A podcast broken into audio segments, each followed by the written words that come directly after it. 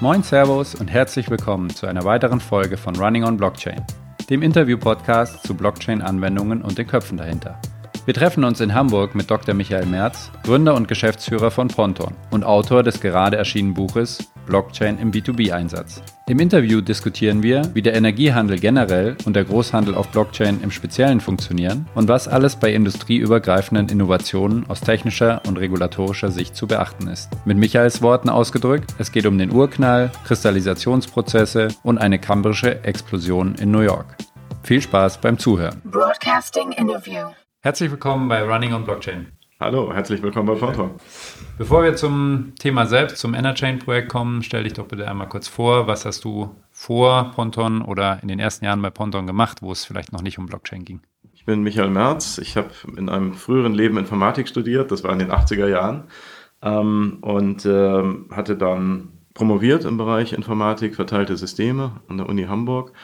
Und ähm, danach einige Forschungsprojekte gemacht, aber 2001 hatte ich dann mir gedacht, jetzt musst du mal einsteigen in äh, die Wirtschaft und äh, hatte Ponton gegründet. Das war tatsächlich im Dezember 2001 äh, zusammen mit meinem Kollegen Thilo Zimmermann. Und der Schwerpunkt von Ponton, der hat sich über die Jahre eigentlich herausgebildet. Wir haben angefangen mit B2B-Integration.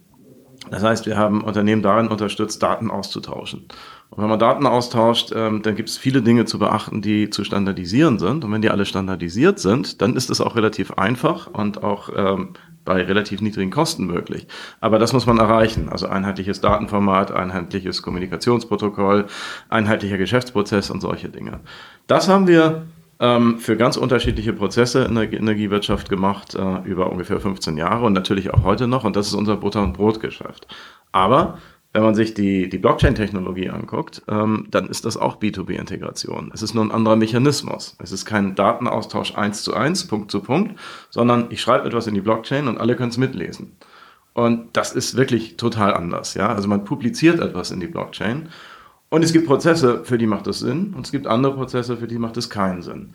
Und wir sind da total entspannt, weil wenn es eben ein Blockchain-Prozess ist, um den es sich handelt, ähm, in einer, sagen wir mal, Kunden- oder Designsituation, dann gehen wir jetzt den Blockchain-Pfad seit zwei Jahren. Und wenn das nicht der Fall ist, dann gehen wir sozusagen den klassischen Pfad. Insofern ähm, ist im Grunde genommen alles B2B-Integration. Und genau das ist das, was wir machen, weil unser Logo ist We are the two in B2B. Ja? Energie ist vielleicht dann auf der, auf der vertikalen Ebene äh, der, der, der andere Schwerpunkt, äh, kombiniert eben mit, mit B2B-Integration. Ähm, da haben wir verschiedene Portale entwickelt, verschiedene Anwendungen, ähm, um eben tatsächlich ähm, den Datenaustausch zu unterstützen zwischen Energiehändlern und Regulatoren. Unter Energiehändlern, die miteinander ähm, einen Confirmation Matching Prozess durchführen, ähm, oder auch ähm, nur Datenaustausch, um zum Beispiel sowas wie einen Lieferantenwechsel durchzuführen. Das kennt man, wenn man den Handy-Provider wechselt, dann läuft da im Hintergrund ein bisschen Datenaustausch ab. Und das machen wir in Österreich beispielsweise. Und mhm. das ist einfache Punkt-zu-Punkt-Kommunikation. Mhm. Das heißt, ähm, klassisch entwickelt ihr Software, um oder unterstützt Unternehmen dabei, Software zu entwickeln, die sich in irgendeiner Art und Weise zusammenschließen wollen, ähm, seien es ein oder zwei Unternehmen oder eben auch mehrere Unternehmen. Das heißt, das ist euer eure Herkunft. Ne? Und dann ist man ja schon nahe bei einem Konsortialgedanken, beziehungsweise dabei Systeme miteinander sprechen zu lassen und irgendeine Plattform muss ja in der Mitte stehen. Genau. Ja. Genau so. Okay. Dann hattest du gerade schon erwähnt, dass Blockchain da ja irgendwie naheliegend ist. Kamen so die ersten Schritte im Bereich äh, Blockchain bei euch zustande? Ja, der Urknall, dass wir quasi bei Ponton angefangen haben mit dem Thema Blockchain, das war ähm, Anfang 2016. Ähm, und zwar war das das Brooklyn Microgrid, ja, also ähm, Energiehandel, dezentraler Energiehandel über die Blockchain. Ähm, das fand in New York statt. Ähm, das fand äh, äh, quasi ähm, äh, organisiert durch einen Smart Contract statt. Aber es fand auch sozusagen auf einem völlig separaten Planeten statt, ja, in einem Smart Contract. Und die Realität ist irgendwo auf der Erde. Und da dachte ich mir, ähm, das müssten wir eigentlich anders hinkriegen. Und äh, indem wir eben tatsächlich mit unserem energiewirtschaftlichen Know-how ähm, äh, sehen, dass wir tatsächlich äh, die Realität adressieren und äh, versuchen eben genau diese ganzen Player zu integrieren in einen Blockchain-basierten Prozess. Und da dachte ich mir, hm, das könnten wir eigentlich auch machen. Aber wir brauchten irgendwie diesen, diesen äh, Trigger, ja, also diesen, diesen, diesen Urknall. Und übrigens auch, muss man ja dem Projekt lassen, ähm, eben tatsächlich mit dem Broken Microgrid hat sich diese, das war sozusagen die, wie heißt es, die kambrische Explosion der, der, der Energie-Blockchain-Projekte, die danach sich entfaltete. Ja? Ähm, und da dachten wir, we are the two in B2B, wir machen B2B-Integration, Blockchain ist ein B2B-Integrationstool, passt. Ja? Und dann haben wir überlegt, wo macht es wirklich Sinn? Und ähm, ich hatte dann ein Buchkapitel geschrieben, das war im Mai ungefähr, äh, 2016, wo, um, um mir einfach selber auseinanderzusetzen, ähm, was macht Blockchain aus, ähm, welche Prozesspatterns äh, passen zu, zu Blockchain und welche haben wir da draußen in der Energiewirtschaft und speziell im Energiehandel. Und ähm, irgendwann war dann klar, dass äh, eben das Überflüssigmachen eines Dritten ein Klassiker ist im Blockchain-Bereich. Ja?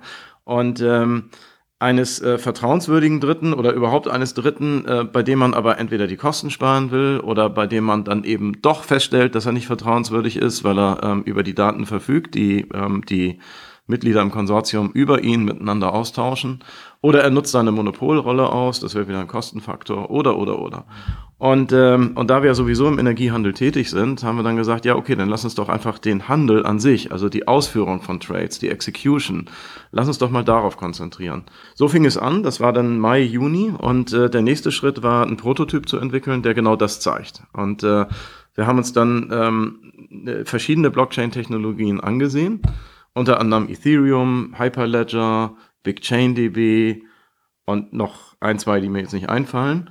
Ähm, wir hatten immer das Problem, es fehlte immer irgendwas. Entweder war die Blocktime zu lang oder ähm, man hatte immer dieses Konzept über Channels äh, zu, zu kommunizieren, die zwar zwei Parteien so abschotten äh, miteinander von dem Rest der Welt, dass sie durchaus miteinander Daten austauschen können. Aber wenn wir handeln, dann will ich ja gerade eine Order sozusagen in die Blockchain publizieren und alle sollen die sehen. Also wenn ich da durch einen Channel kommunizieren würde, dann wäre das genau ähm, widersprüchlich. Und äh, wir sind dann auf Tendermint gestoßen das ist nun aber ähm, nur ein, ein, ein Konsensmechanismus, aber keine vollständige Blockchain. Haben wir aber gesagt, wir, der ist sehr flexibel. Den können wir uns sozusagen so hinkneten, wie wir ihn brauchen, ähm, für diesen Anwendungsfall Energiehandel. Und das haben wir dann auch getan, aber es erforderte, dass wir dann eben auch noch was oben draufsetzen mussten. Ähm, bevor wir da vielleicht weitermachen und äh, uns den Layer dann genauer angucken, vielleicht kannst du kurz noch einmal einen Überblick geben, gerade auch wenn man auf das Thema Brooklyn Microgrid guckt, was vielleicht schon vielen bekannt ist, äh, Energiehandel zwischen mhm. Privatpersonen letztlich. Wie spielt dieser eigene Planet, wie du ihn genannt hast, mit der allgemeinen Energiebranche, Energiehandel etc. zusammen? Also welche Player gibt es da und wie, wie funktioniert das nur auf einer ganz abstrakten ja, Ebene? Das ist, das ist ein ziemlich weites und, und, und komplexes Thema, weil selbst Energiehandel, was ja ein, ein Subbereich der gesamten Energiebranche ist, ähm, sich in Zukunft ähm, auf allen Ebenen ähm, materialisieren wird. Das heißt, klassisch heute haben wir den Großhandel. Und beim Großhandel geht es um Produkte wie zum Beispiel ein Jahresgrundlastvertrag. Das heißt, es gibt jemanden, der produziert Strom, der besitzt irgendwie ein Kohlekraftwerk und der will irgendwie seine Produktion äh, im Voraus, Jahre im Voraus äh, bereits verkaufen. Ja, das sind dann einfach Termingeschäfte.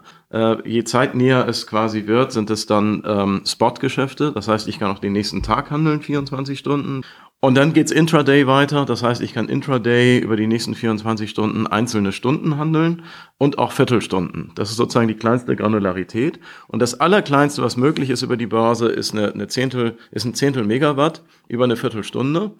Und ähm, jetzt kostet eine, eine Megawattstunde ähm, ungefähr 30, 40, 50 Euro.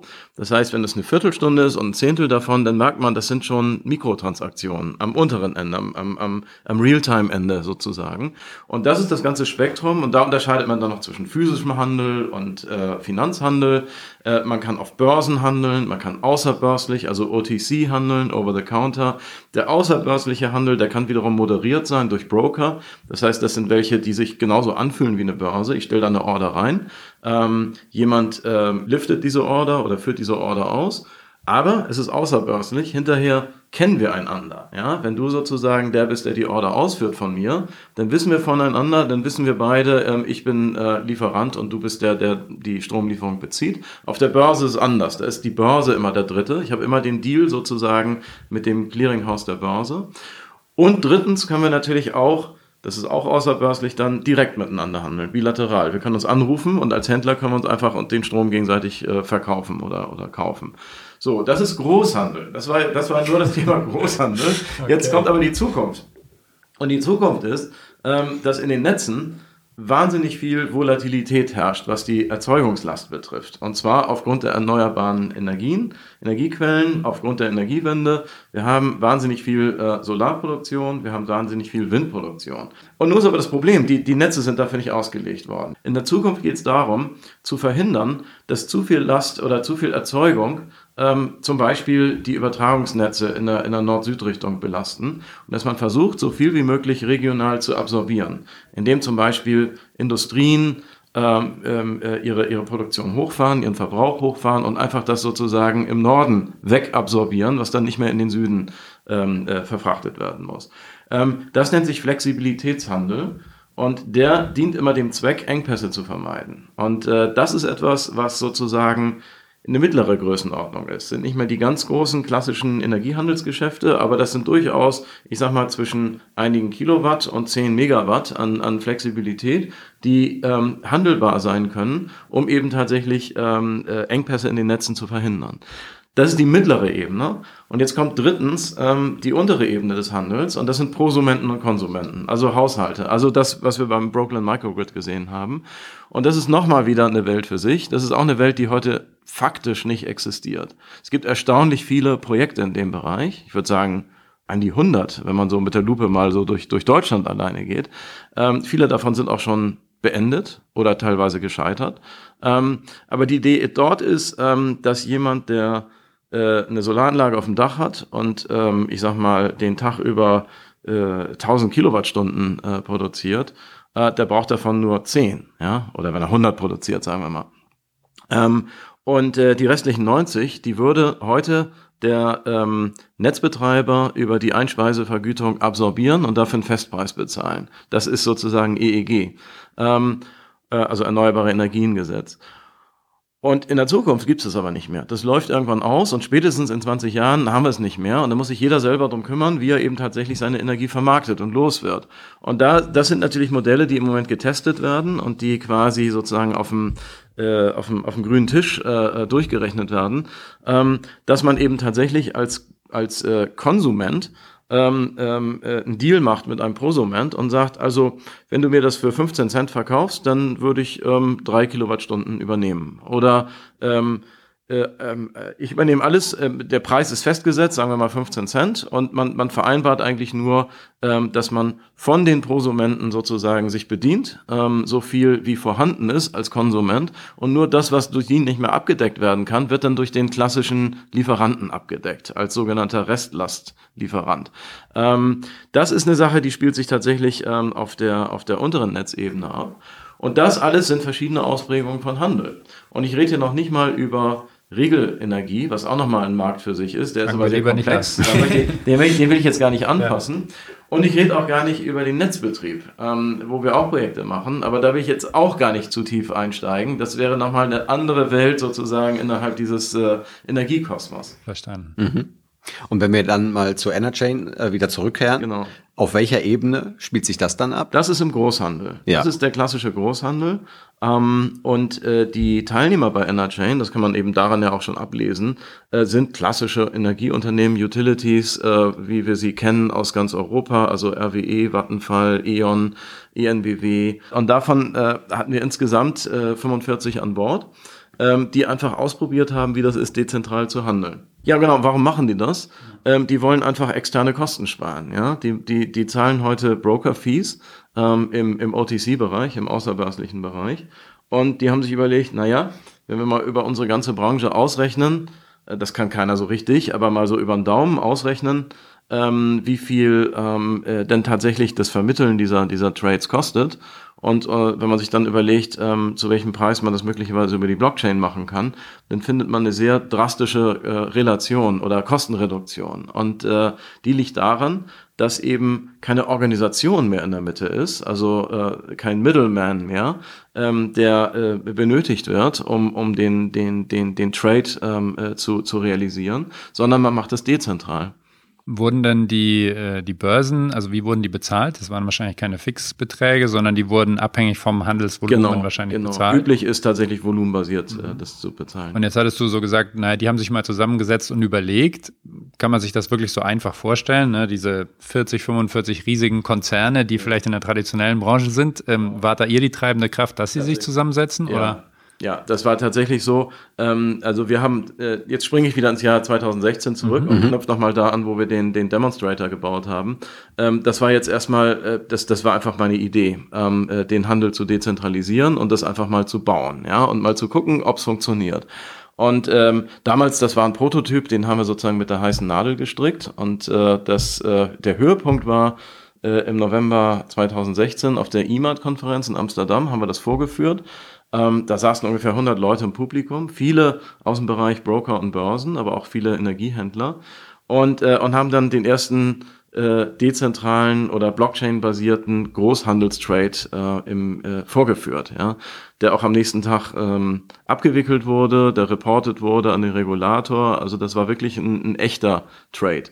Ähm, und daraufhin hatten sich einige uns genähert und äh, haben uns gefragt, ob wir vielleicht mit denen mal so ein Projekt intern machen wollen. Ja, da gab es dann große Konzerne, die in dem einen Land ähm, äh, ein, ein Handelsdesk haben und dann auch noch einen in dem anderen und die haben natürlich auch interne Trades und das ist natürlich eine sehr viel kontrolliertere Möglichkeit, wenn man erstmal diese beiden ähm, Trading Desks miteinander integriert und dabei mal die Blockchain ausprobiert. Das ist aber eine Sache, die sich im Unternehmen abspielt. Mhm. Und witzigerweise gab es tatsächlich drei davon, die also auf ähnliche Weise eigentlich immer das gleiche vorhatten. Und dann dachten wir, warum sollen wir jetzt drei parallele Piloten mit denen machen? Dann krempeln wir das doch lieber um und überlegen uns, wie wir das sozusagen für alle machen. Und äh, ja, und dann kommt eben tatsächlich die Frage, wie, wie löst man das Henne-Ei-Problem? Wie, wie, wie, wie schiebt man das an?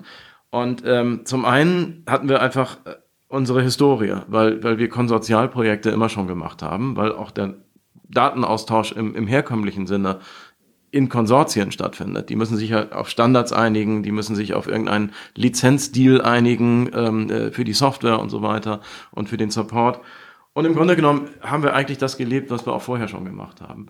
Und deswegen war es nicht schwierig für uns, einen Workshop zu organisieren in Berlin, wo wir die Leute zusammengetrommelt haben mit einem Legal Background, mit einem IT Background, mit einem Handels Background, mit einem Backoffice oder oder oder Hintergrund und haben gesagt, lass uns doch mal erstens nochmal angucken, wie das Thema Blockchain, wie die Blockchain funktioniert, damit wir alle die gleiche Sprache reden.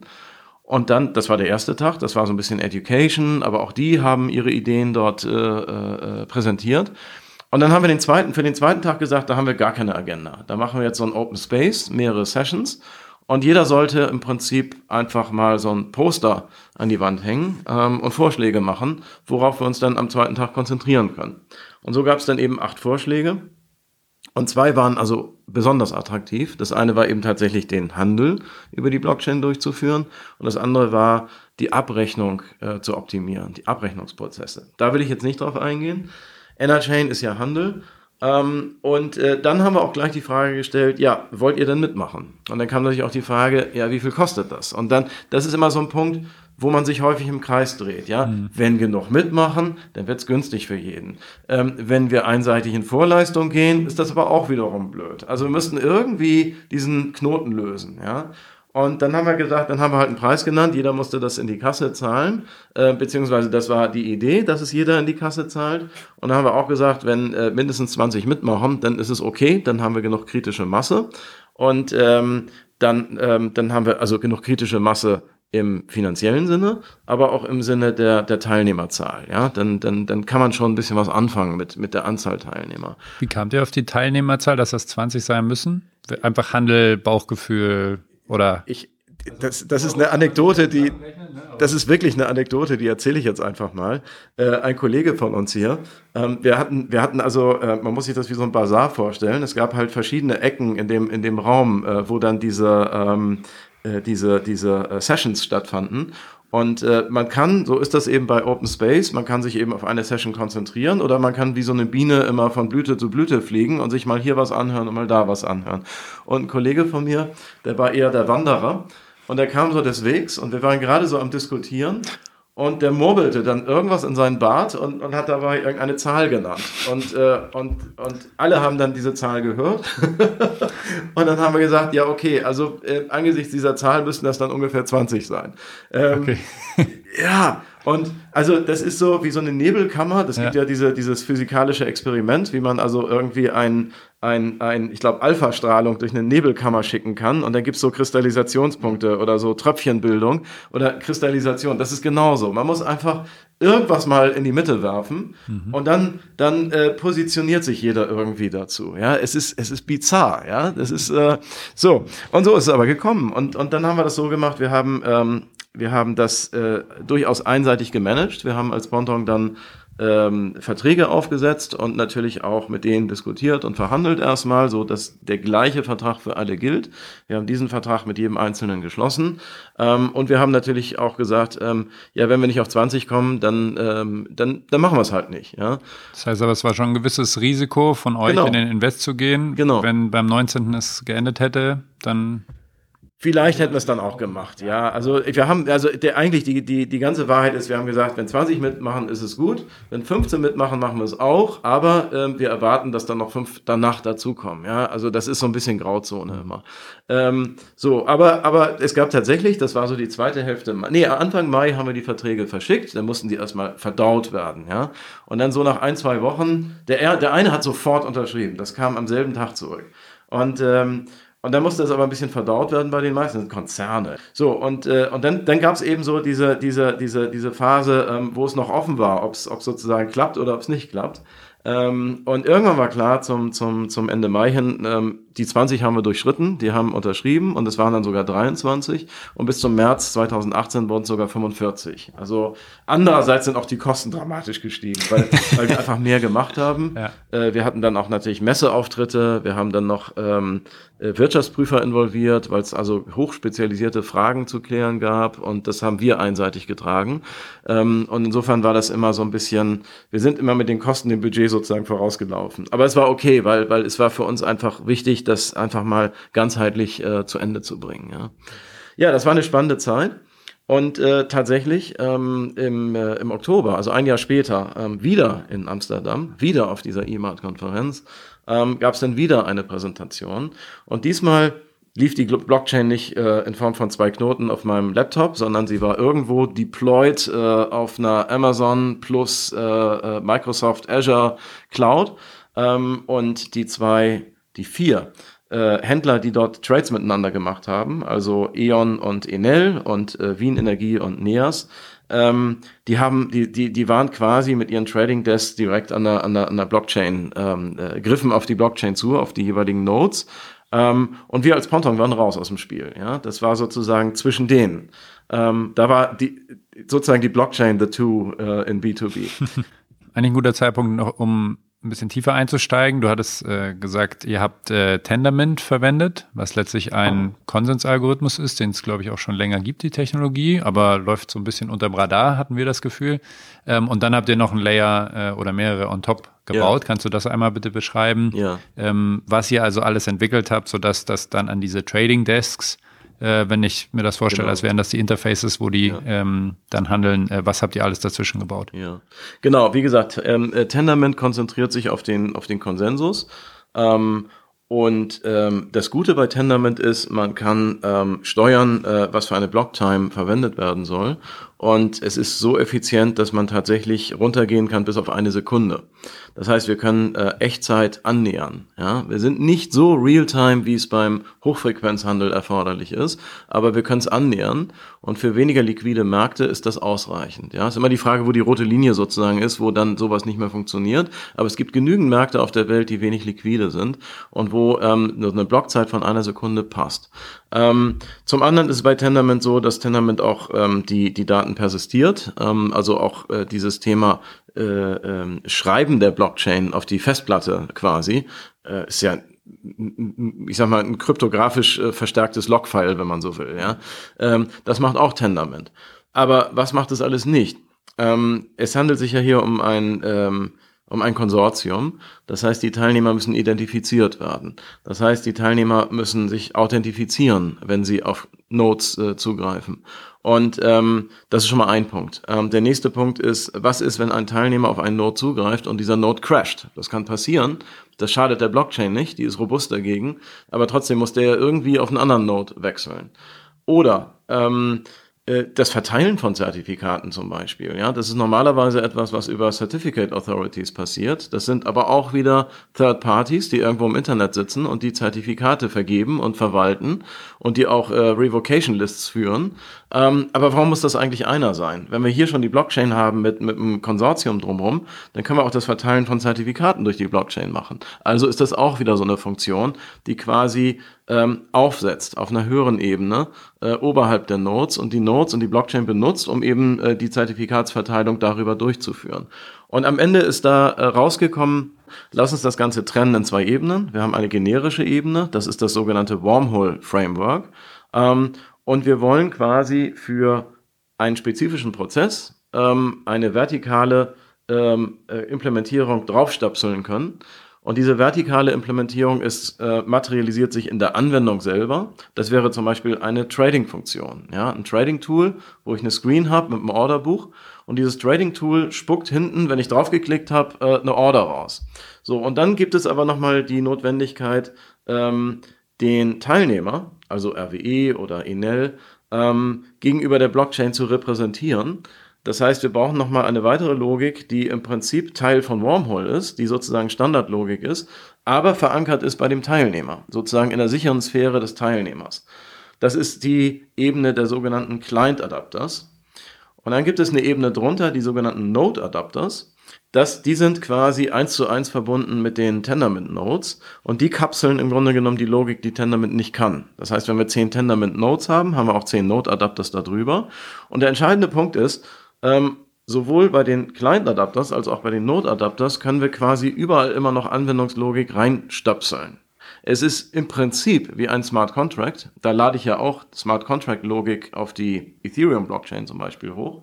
Ähm, aber ähm, es ist dann immer nur ähm, äh, Solidity sozusagen und ich bin sozusagen ähm, äh, dazu verdammt, ähm, äh, tatsächlich genau diese Funktionalität zu benutzen, die mir ähm, Ethereum bietet. Ich kann zum Beispiel, ich kann nichts verschlüsseln, weil ein Smart Contract, der persistiert seine Daten eins zu eins in die Blockchain, unverschlüsselt. Das ist ein riesen Datenschutzproblem im Moment für, für Leute, die Ethereum benutzen.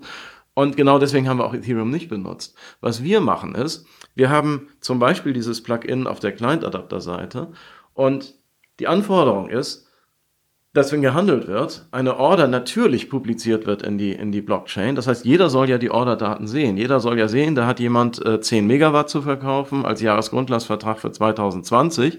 Das Einzige, was nicht gesehen werden soll, ist, wer das ist, die Identität.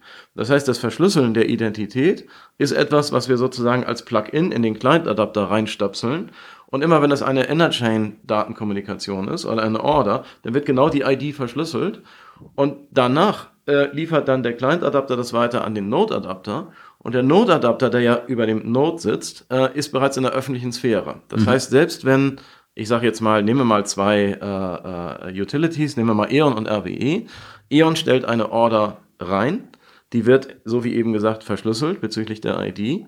Der Node-Adapter wird aber durch, durch RWE zum Beispiel betrieben dann ist das okay, weil, weil RWE weiß nicht, ähm, äh, wer tatsächlich das reingestellt hat. Wenn das jetzt ein Ethereum-Node wäre und dort ein Smart Contract sitzen würde und E.ON sozusagen ähm, über ein über ein Function Call äh, oder ein Method Call ähm, diese, diese Information in den Smart Contract einbringen würde, dann könnte RWE, die ja den Node Adapter hosten, ähm, die könnten auf der Festplatte gucken, ah, das ist äh, E.ON, die das da gerade eingespeist haben. Ja? So, und deswegen, das, das war einfach etwas, was nicht vorhanden war. Und deswegen haben wir äh, genau, um diese, diese Anforderungen abzudecken, dieses Framework entwickelt. Ähm, und es auch für verschiedene weitere Projekte benutzt. Also wir machen inzwischen fünf Projekte, die alle auf dieses Wormhole-Framework aufsetzen und die alle leicht unterschiedliche Prozesse haben. Mhm. Und das ist natürlich spannend, weil für uns ist das ein Produkt. Ja, also das äh, wollen wir so recyclingfähig machen, ähm, dass das auch für völlig andere Zwecke eingesetzt wird. Wenn nur das Pattern des Prozesses ähm, irgendeines Konsortiums äh, grundsätzlich zu dem Thema Blockchain passt. Ich hake da noch mal einmal ganz kurz nach, weil ich gerade diese Anonymisierung des, des Schreibenden in diesem Fall äh, recht interessant finde Weil es geht ja um Handel. Also im Endeffekt muss ja irgendwann auch diese Interaktion oder die Transaktion zustande kommen. Ja. Einer bietet da die Energie an, aber möchte natürlich auch dafür bezahlt werden. Jetzt äh, hast du ja gesagt, ihr anonymisiert den in dem Moment, in dem er das ähm, in die öffentliche Sphäre reinschreibt, in die Blockchain. Aber wie kommt es kommt dann der Handel zustande? Ja, also, ja, das ist natürlich, das jetzt war jetzt eine Vereinfachung. Hier ging es ja erstmal nur darum, äh, die Order reinzustellen. Mhm. Und ähm, diese Order ist eine Nachricht. Und eine Nachricht ist auf Blockchain-Ebene dann wieder eine Transaktion, eine Blockchain-Transaktion. Genau. Und was passiert? Das landet erstmal im Mempool eines jeden Nodes. Nachdem eine Sekunde abgelaufen ist, ist die Blockzeit sozusagen abgelaufen. Dann gibt es irgendeinen, der als Proposer quasi seinen restlichen Validatoren ähm, einen neuen Block vorschlägt, in den dann diese Transaktion eingeht. Ähm, die heben alle die Daumen. Das geht über mehrere Runden. Das ist bei Tendermint eben dieser PBFT-Prozess. Und irgendwann wird der Block sozusagen wieder nach oben durchgereicht an die Anwendung. Und in der Anwendung, da haben wir wiederum diese ähm, Applikationen, also die prozessspezifischen Applikationen, also ein Trading-Tool. Und das Trading-Tool visualisiert das Ganze. Dann erscheint die Order bei allen Händlern auf dem Bildschirm. Und jetzt kommen die Händler und sagen, klick, äh, will kaufen. Ähm, und jetzt wird wieder eine Nachricht erzeugt, eine sogenannte Execution-Nachricht. Und die bezieht sich quasi auf diese Order. Das ist das gleiche in grün. Diese Nachricht ähm, wird in die Blockchain geschrieben, durch den der geklickt hat. Sie landet wieder im Mempool, sie wird validiert. Lange Rede, kurzer Sinn, irgendwann poppt dann sozusagen die Execution wieder hoch und jeder im Markt weiß, ähm, ist ausgeführt, äh, es hat eine Transaktion auf Anwendungsebene stattgefunden ähm, und jeder nimmt das dann dezentral aus seinem Orderbuch wieder raus. Mhm. Und auf diese Weise kommt dann der Trade auch zustande. Kannst du was dazu sagen? Die, die haben ja vorher schon Handel gemacht und machen wahrscheinlich weiterhin äh, Handel auch neben Enerchain oder neben dem Handel, den sie über Enerchain machen. Mhm. Wie sich das so verhält, also wie man sich das in deren Alltag auch vorstellen muss. Haben die dann zwei, zwei Handelsmasken so ungefähr auf ja, und ja. Äh, entscheiden dann wonach, ob sie jetzt Enerchain nutzen oder nicht, oder wie ist das aufgeteilt? Ja, ich würde vielleicht sogar noch ein bisschen weiter ausholen, weil bisher haben wir ähm, über den Prozess und über die Technologie gesprochen. Und was natürlich bei Blockchain-Projekten auch immer ein wahnsinnig wichtiger Faktor ist, ist das ganze Thema Governance und äh, wie organisiert sich so ein Konsortium. Ja? Mhm. Bisher haben wir das ja einseitig gemacht. Bisher haben wir die Verträge sozusagen mit jedem Einzelnen gehabt. Aber ähm, es war auch klar, das Konsortium möchte gerne das Thema selber weitertragen. Das war die Entscheidung im März. Wir haben unseren, unseren äh, Proof of Concept bis März gemacht und dann die Frage gestellt, wie machen wir jetzt weiter? Was ist der nächste Schritt? Und da hat das Konsortium gesagt, ja, wir möchten gerne ähm, das unter unsere Fittiche nehmen. Wir wollen das als äh, Industry-owned ähm, äh, System weitertragen. Und äh, wir haben gesagt, okay von der Ponton-Seite, weil die Erfahrung ist eben häufig mit, mit ähm, Dienstleistern, die solche Software anbieten, also klassisch jetzt äh, Handelssysteme, ähm, dass das natürlich eine, eine, eine harte Monopolsituation ist. Und genau das wollten sie verhindern, das, das haben wir verstanden. Und wir haben gesagt, okay, ähm, lass uns doch äh, Verträge ausarbeiten, ähm, äh, die regeln, wie ähm, die Rechte an der Software übertragen werden so, und dann entsteht aber die Frage, an wen wird's übertragen? Ja, da braucht man also irgendeine Legal Entity. Also muss man sowas wie eine Stiftung oder eine Genossenschaft oder irgendetwas gründen. Aber das soll ja nicht der, die zentrale Plattform dann wieder werden. Das ist im Grunde genommen eigentlich nur ein Repräsentant des Konsortiums, um Entscheidungen ähm, äh, zu fällen oder um äh, ein Budget äh, entgegenzunehmen und zu verteilen oder um ähm, ein, ein Forum zu bieten, ähm, bei dem abgestimmt wird, in welche Richtung ähm, das Projekt sich weiterentwickeln soll. Und äh, also Punkt eins, ähm, man muss sich jetzt erstmal darüber Gedanken machen und tatsächlich, das ist auch noch nicht fertig. Das heißt, die Trader, die jetzt täglich das einsetzen, sind noch gar nicht in dieser Situation, mhm. ähm, weil man heute sich erstmal Gedanken machen muss, wie sozusagen diese, diese äh, Struktur aufzusetzen ist. Und um dieses Gebilde herum gibt es natürlich noch viele weitere Fragen. Zum Beispiel, wie sollen die, Verträge, die Membership-Verträge aussehen eines Marktteilnehmers eben mit dieser Legal Entity? Ähm, das befindet sich auch gerade in, in Absprache, die, die entsprechenden Verträge. Ähm, wie sieht es regulatorisch aus? Ähm, ähm, was für ein Gebilde haben wir da gebaut? Ist das, äh, wie, wie ist das reguliert eigentlich? In welche, in welche Ecke fällt das äh, in, in puncto Regulierung? Ähm, dann natürlich auch die Beziehung zu Ponton als, als Dienstleister und Lieferant äh, und so weiter und so weiter. Das sind viele, viele Punkte. Und äh, ich glaube, da war ich ein bisschen optimistisch, weil ähm, wenn man mich im, im März gefragt hätte, also vor, vor sieben Monaten, ähm, äh, wann wir dann live gehen, in dem Sinne, dass die Trader das auch wirklich benutzen, äh, hätte ich gesagt im September 2018. Der ist schon abgelaufen, ja. Ähm, aber das muss man das muss man, glaube ich, ver verstehen und akzeptieren. Das ist einfach, ähm, das sind keine Start-ups, ja. Das sind, das sind große Organisationen, die in sich schon mal ihre Zeit brauchen. Und wenn sie das sozusagen in Kooperation miteinander machen, dann wird es bestimmt auch nicht schneller dadurch. Ja? Also insofern würde ich jetzt sagen, das dauert auch immer noch ein ganzes Stück, bis der Zeitpunkt erreicht ist, wo es wirklich zum Einsatz kommt. Es gibt hin und wieder mal äh, ein paar ähm, äh, Live-Trades, die durchgeführt werden. Das machen auch welche einfach so, ja. Ähm, aber es ist noch nicht systematisch. Und die ganz große Herausforderung wird dann sein, ähm, tatsächlich die, die Marktliquidität, also die, die Nutzung für ein bestimmtes Produkt von, von existierenden Plattformen auf, auf Enerchain rüberzuziehen. Du hast ja gesagt, dass die großen Energieunternehmen dabei sind, vor allem um die Börse oder den Mittelsmann auszuschalten, um Kosten mhm. zu sparen. Gibt es daneben noch äh, Ideen oder äh, Bestrebungen, wie Sie noch weitere Services sich äh, denken können oder andere Innovationen durch diese Lösung möglich werden und werden die schon angegangen? Oder ist mhm. es tatsächlich ein hundertprozentiger Kosteneffizienz-Case bisher? Nee, das ist tatsächlich so. Es ist quasi eine, eine Plattform oder eine Infrastruktur äh, besser, äh, die ähm, äh, Zusätzliches ermöglicht. Und äh, dann gibt es natürlich noch ähm, Möglichkeiten und Ideen. Also man könnte sich jetzt vorstellen, eine, eine Abrechnungswährung zu integrieren. Ich will das jetzt gar nicht mal unbedingt Token Currency nennen, weil das klingt schon wieder so nach Smart Contract. Aber ähm, einfach nur, um zwischen Guthabenkonten abzurechnen. Ja, weil wenn man sich den ähm, äh, den, den niedrigpreisigen äh, Intraday-Markt anguckt oder eben Prosumer-Consumer-Modelle, ähm, dann stellt man sich auch die Frage, ja, was ist, wenn die Gegenpartei ausfällt? Ja, ähm, und für den ähm, äh, für den Verkäufer lässt sich das relativ leicht vermeiden, indem man einfach sofort äh, die Zahlung äh, durchführt. Ja, das nennt sich dann Instantaneous äh, Settlement. Und ähm, mit der Transaktion findet dann auch die Buchung quasi zwischen den Konten statt. Und äh, das ist eine Erweiterung, die sicherlich Sinn macht und die macht auch nicht nur Sinn im Bereich Energiehandel, sondern das ist ja ein ganz, eine ganz generische Thematik. Mhm. Ähm, ich knüpfe mal an an deine beiden vorherigen Antworten. Du hast ja einmal gesprochen über diese, dieses Konsortium und wie man das legal aufstellt ähm, und auf der anderen Seite neue Modelle, die man auf der Blockchain realisieren kann, die vielleicht äh, ganz am Anfang auch noch gar nicht so offensichtlich waren, die dann erst äh, im Nachhinein ähm, Sinn gemacht haben. Die muss ja auch jemand entwickeln. und bis jetzt habt ihr diese Infrastruktur äh, entwickelt, aber dann wurde halt diese rechtliche Entität gegründet. Und da ist ja dann die Frage, wer treibt denn diese Blockchain-Entwicklung eigentlich weiter und wie spielt das zusammen mit äh, den Besitzern dieses Blockchain-Projekts, die ja dann jetzt die Energieunternehmen wahrscheinlich äh, genau. äh, sein werden? Ja, das ist, ähm, äh, da gibt's verschiedene Working Groups zu diesen ganzen Themen, die ich genannt hatte. Ja, also diese Frage, ähm, wie eine Legal Entity zu gründen ist, äh, regulatorische Fragen, äh, Membership-Fragen, ähm, äh, Fragen äh, der Zusammenarbeit mit Dienstleistern und so weiter und so weiter. Und äh, das emergiert. Ja, das hängt immer, das sind Personen, das ist ein People-Business. Das heißt aber, ihr als Ponton gebt so ein bisschen das Baby Enerchain das muss jetzt laufen und fliegen lernen genau. Äh, in dem eigenen, äh, in der eigenen Entity oder was auch immer es ja. wird.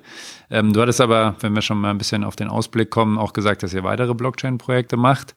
Kannst du da was sagen, was so die aktuell konkretesten Themen sind, wo Enerchain 2 oder außerhalb der Energiebranche vielleicht bald was zu, zu sehen ist oder ja, also ein Projekt ist, wie gesagt, dieses New 4.0 Projekt mit dem Flexibilitätshandel. Das ist, da, da arbeiten wir gerade dran, das ist noch nicht fertig.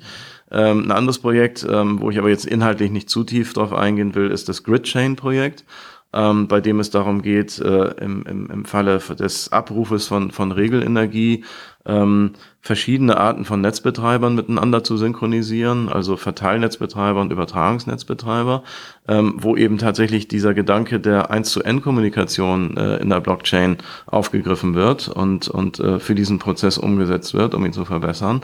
Ähm, und dann ist es auch tatsächlich so, da kann ich jetzt nicht auf Details eingehen, aber ähm, auf uns ist jemand zugekommen, der ähm, aus einer Branche kommt, äh, in der, ich sag mal, Industriebauteile gehandelt werden, mit einem relativ hohen internationalen Marktvolumen. Und äh, das ist eigentlich ein ganz klassischer Handel, wo es ähm, regionale Händler gibt ähm, in verschiedenen Stufen, die irgendwo zwischen den Produzenten und denen, die diese Teile verbauen, äh, sitzen. und äh, die sich überlegen, ob es nicht Sinn macht, äh, so verteilt, wie sie im Moment gerade sind, ähm, aber vielleicht sowas wie eine Marktplattform einzuführen. Und ähm, dann ist natürlich auch ähm, etwas äh, im ersten Quartal ähm, äh, spannend. Äh, wir wollen ähm, unser Wormhole Framework dann auch generell verfügbar machen.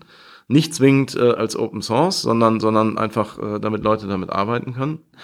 Und wir wollen dann einen Hackathon veranstalten. Und zwar nicht in dem Sinne, dass jetzt äh, mit roten Augen übers Wochenende bis nachts um drei äh, codiert wird, sondern einen, der eben tatsächlich über drei oder vier Wochen läuft, der international ist, äh, wo Leute das runterladen und mal ausprobieren und wir dann eben äh, am Ende des Hackathons mal gucken, was dabei rausgekommen ist.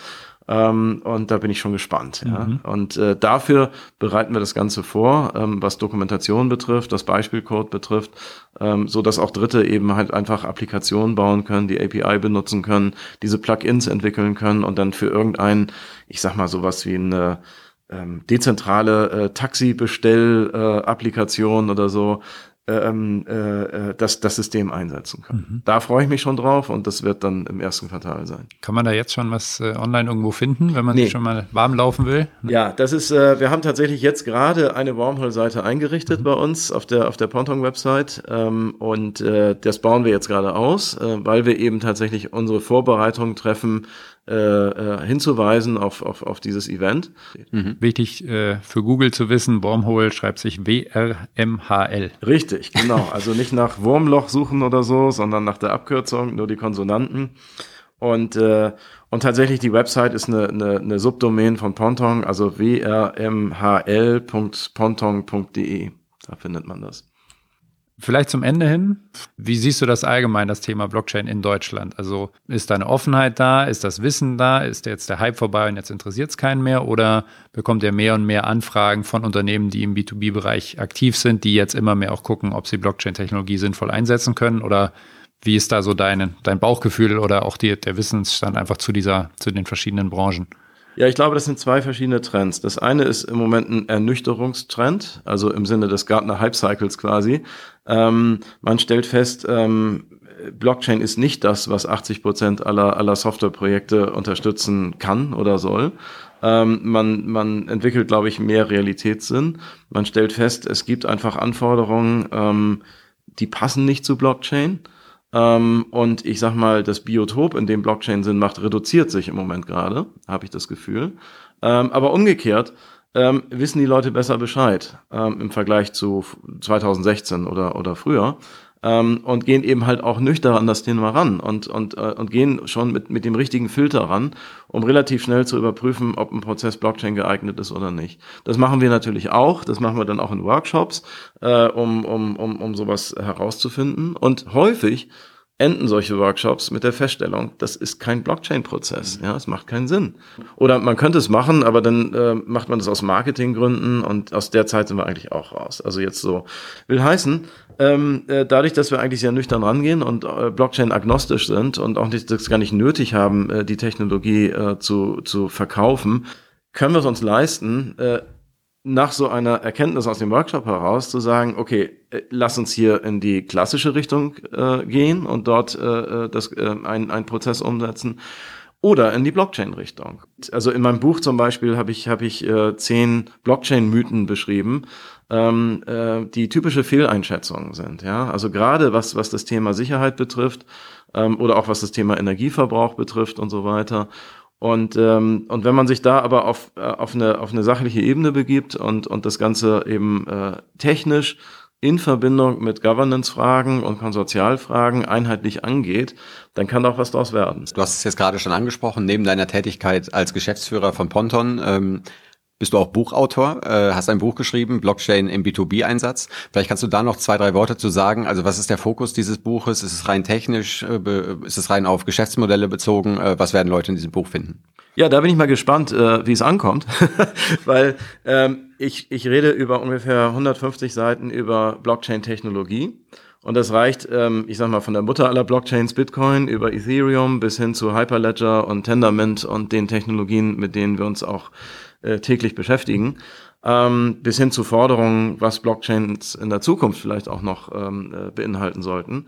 Und dann kommt ein harter Switch und dann wird erstmal die gesamte Energiebranche beschrieben, einschließlich der Energiewende und der möglichen Folgen, äh, wie ähm, im Jahr 2030 tatsächlich die Situation aussehen könnte. Ähm, aber immer auch ein bisschen aus der Blockchain-Perspektive. Dann kommt ein, ein, Kapitel, das sich eben tatsächlich auf organisatorische und Governance-Themen konzentriert. Äh, so nach dem Motto, wir haben jetzt die Technologie, wir haben eine, eine, eine, äh, eine Branche, aus der heraus Anforderungen sich ergeben. Ähm, was braucht man dann jetzt eigentlich, um das Ganze in eine Form zu gießen, organisatorisch? Und danach kommen dann verschiedene Projekte, die wir gemacht haben. Und da mischt sich das dann alles. Ja, da fließen also diese drei Stränge zusammen. Und insofern ist es wahrscheinlich für einen Energiespezialisten spannend, äh, die Blockchain-Themen zu lesen oder für einen, der Blockchain schon kennt, das Energiethema zu lesen oder alles zu lesen. Und ich hoffe, dass ich das noch so kompakt hingekriegt habe, dass man das an einem Wochenende durchlesen kann. Ja. Heute ist Freitag, das Buch am Wochenende vielleicht mal durchgucken. Damit sind wir zeitlich auch schon am Ende. Vielen Dank, hat uns Spaß gemacht und hoffentlich bald mal wieder. Ja, ich habe auch zu danken. Interview confirmed. Vielen Dank fürs Zuhören. Wenn euch diese Folge von Running on Blockchain gefallen hat, hinterlasst uns doch bitte eine positive Bewertung bei iTunes, damit auch andere unseren Podcast leicht finden können. Und falls ihr spannende Blockchain-Projekte aus Deutschland, Österreich und der Schweiz kennt, von denen ihr sagt, die sollten wir auf jeden Fall einmal interviewen, dann schreibt uns einfach eine kurze E-Mail an kontakt at runningonblockchain.com. Bis zur nächsten Folge von Running on Blockchain.